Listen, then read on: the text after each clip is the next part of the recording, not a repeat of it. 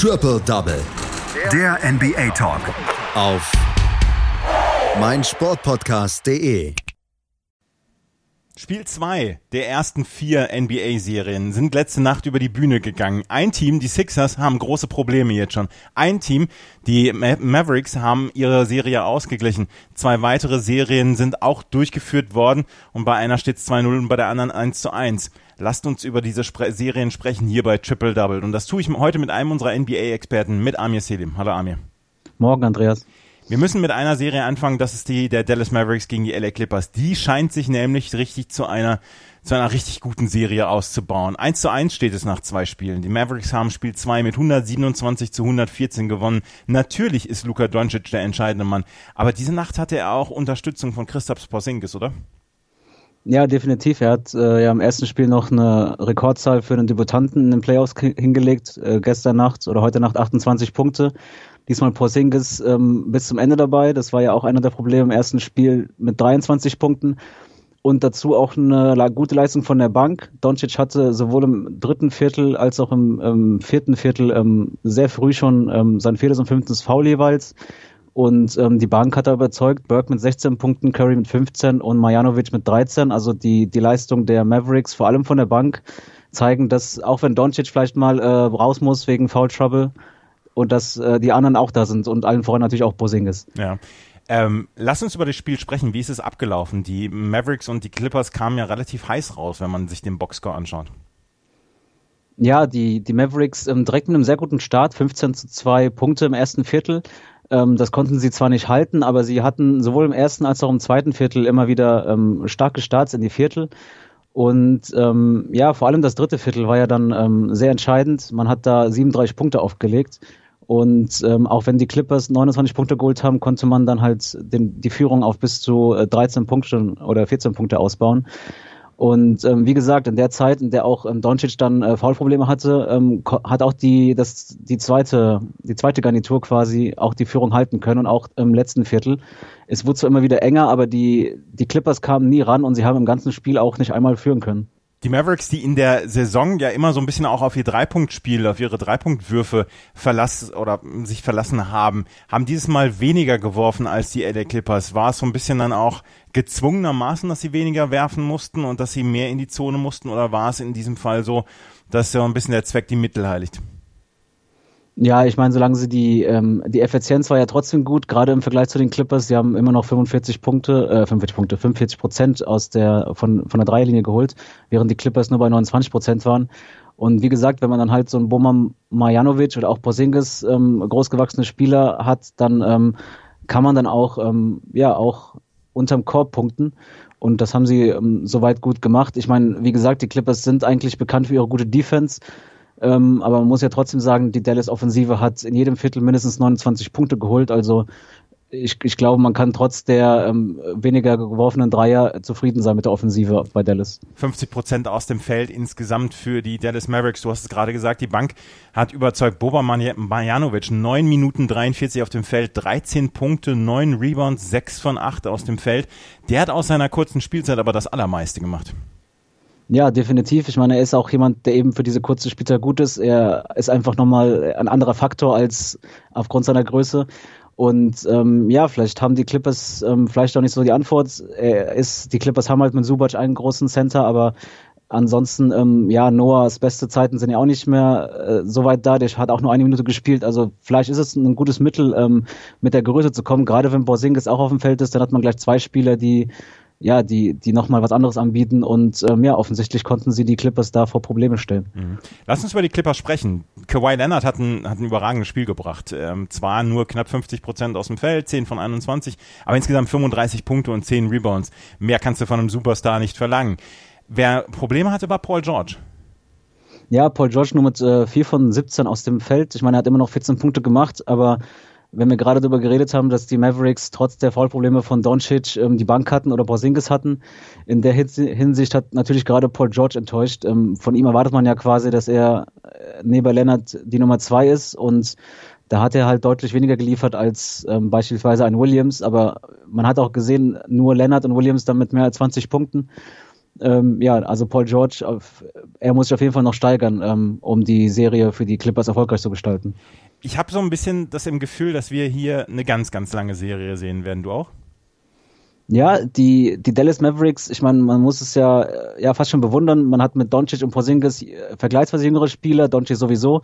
Und trotzdem haben sie einfach, ähm, ja, man hat den Eindruck, sie, sie sind sehr selbstbewusst. Und wenn man sieht, wie die Bank gestern Nacht äh, war, dann muss man auch sagen, sie haben auch allen Grund dazu, ähm, selbstbewusst zu sein. Und die Clippers haben nun mal die Erfahrung auf ihrer Seite. Und solange diese nicht, nicht ausschlaggebend ist, sehe ich keinen Grund, warum die Mavericks nicht die Clippers bis zum Ende fordern können.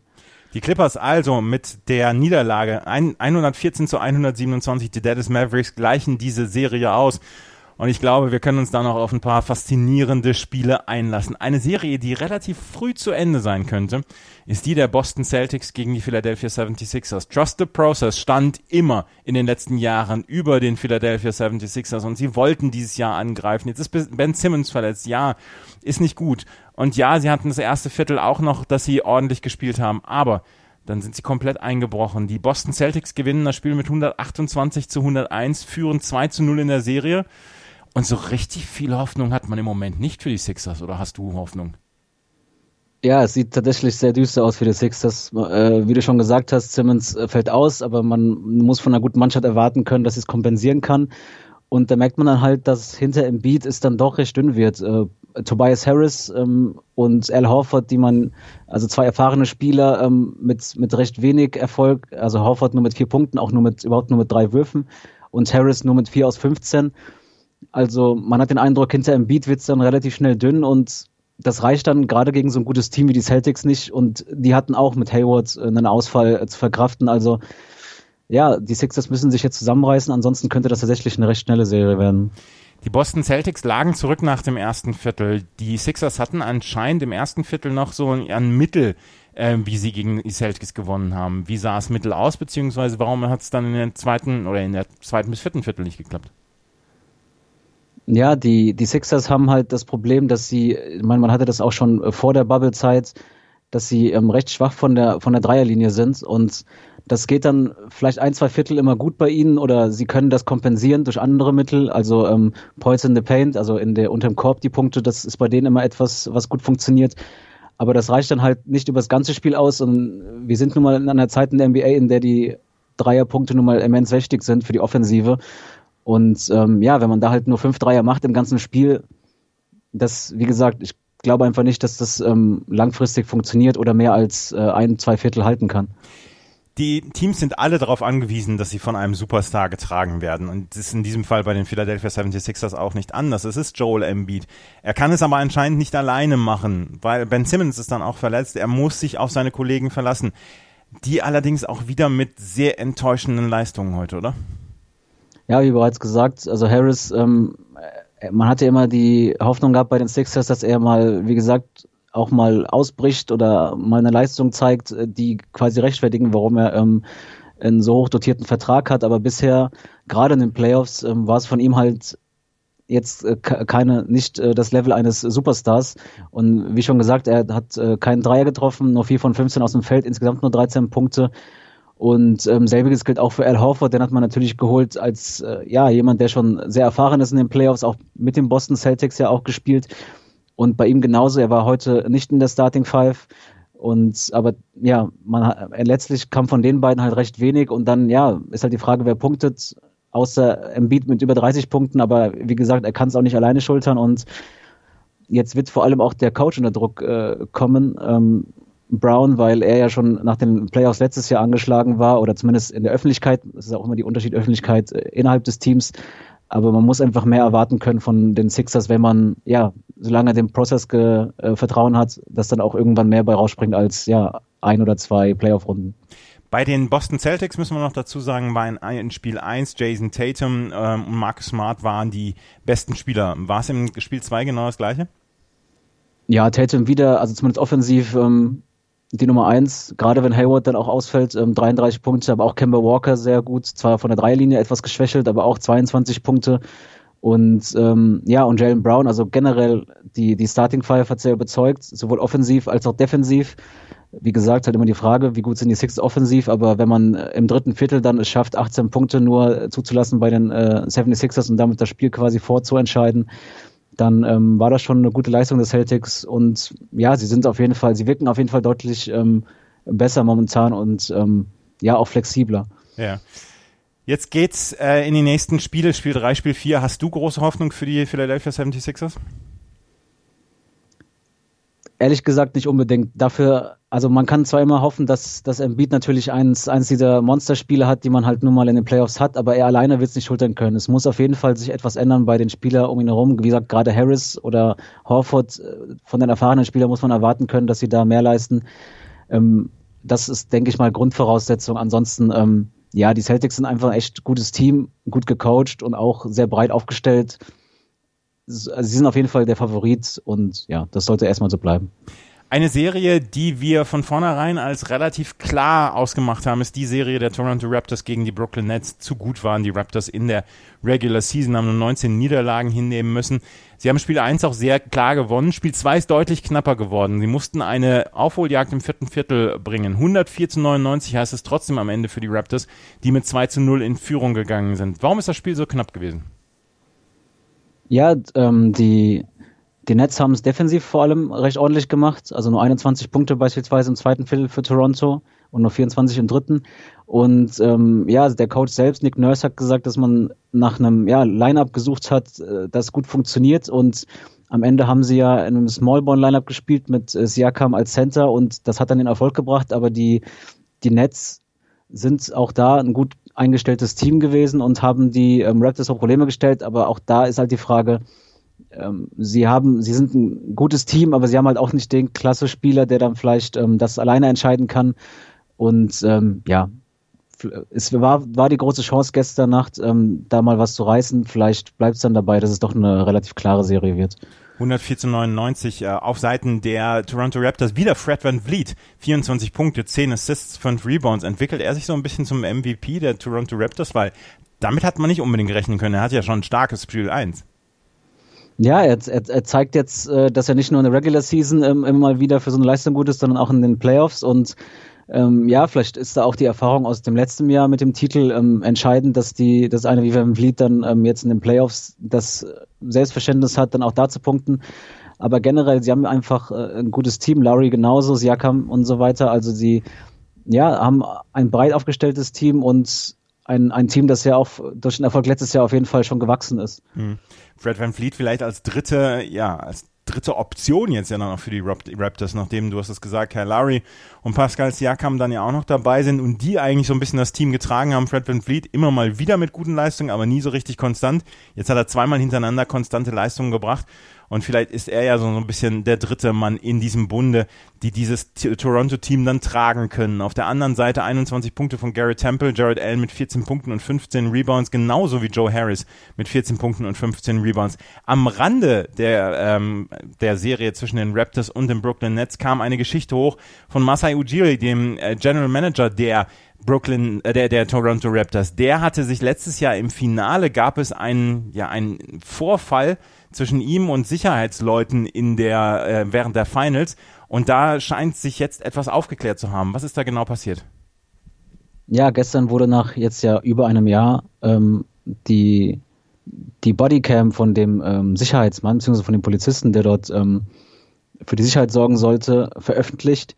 Und nachdem es ja durchaus ähm, Vorwürfe von beiden Seiten gab, dass die andere Seite ähm, den Streit oder die, ja, die Unruhe da angefangen hat, sieht man da recht klar, dass äh, Ojiri seine Akkreditierung versucht rauszuholen und der äh, Sicherheitsmann ihn dann ähm, gleich zweimal wegstößt. Und ähm, ja, es wird äh, spannend zu sehen sein, wie sich das weiterentwickelt, vor allem weil auch die äh, das County Office trotzdem dabei bleibt, dass sie ähm, ähm, Masai Ojiri für den Aggressor halten und auch die Spieler selbst haben auch nach dem Spiel gesagt, dass sie da auf jeden Fall ihren General Manager unterstützen und gerade wenn man bedenkt, wie wie in der NBA Black Lives Matter und andere Geschichten ähm, gegenüber Rassismus und Polizeigewalt ähm, besprochen werden, zeigt das ja nochmal, dass es auch einen General Manager der äh, eines NBA-Clubs ähm, treffen kann. Also wir müssen gerade nochmal er erklären. Die Raptors hatten gerade ihre ähm, erste Meisterschaft gewonnen im Juni 2019. Da wollte Masai Ujiri zu seinem Team runter und feiern und wurde aufgehalten damals von einem Sicherheitsmenschen. Er wollte seine äh, Akkreditierung zeigen und ist trotzdem zurückgehalten worden. Und damals wurde es dann auch mit Rassismus dann begründet. Und diese Bodycam von diesem, ähm, von diesem Sicherheitsmann ist jetzt, ja, oder die Aufnahmen von dieser Bodycam sind jetzt released worden und dort wird, ist zu sehen, dass Masai Ujiri eigentlich keine Schuld trifft. Er möchte gerne aufs Feld mit seinen Leuten feiern und er wird zurückgehalten und wird, er wird sogar zweimal geschubst. Und das sollte Masa, erstens Masai Ujiri in einem ganz anderen Licht darstellen und zweitens dann auch so darstellen, dass er komplett von jeder Schuld befreit ist, oder? Also ja, meine, die Bilder diese, sprechen ja für sich. Genau, deswegen hat man ja diese Bodycams eingeführt. In den USA ist, ist man da ja auch schon äh, ein bisschen weiter als in Deutschland, was das angeht, oder beziehungsweise hat das da schon eingeführt.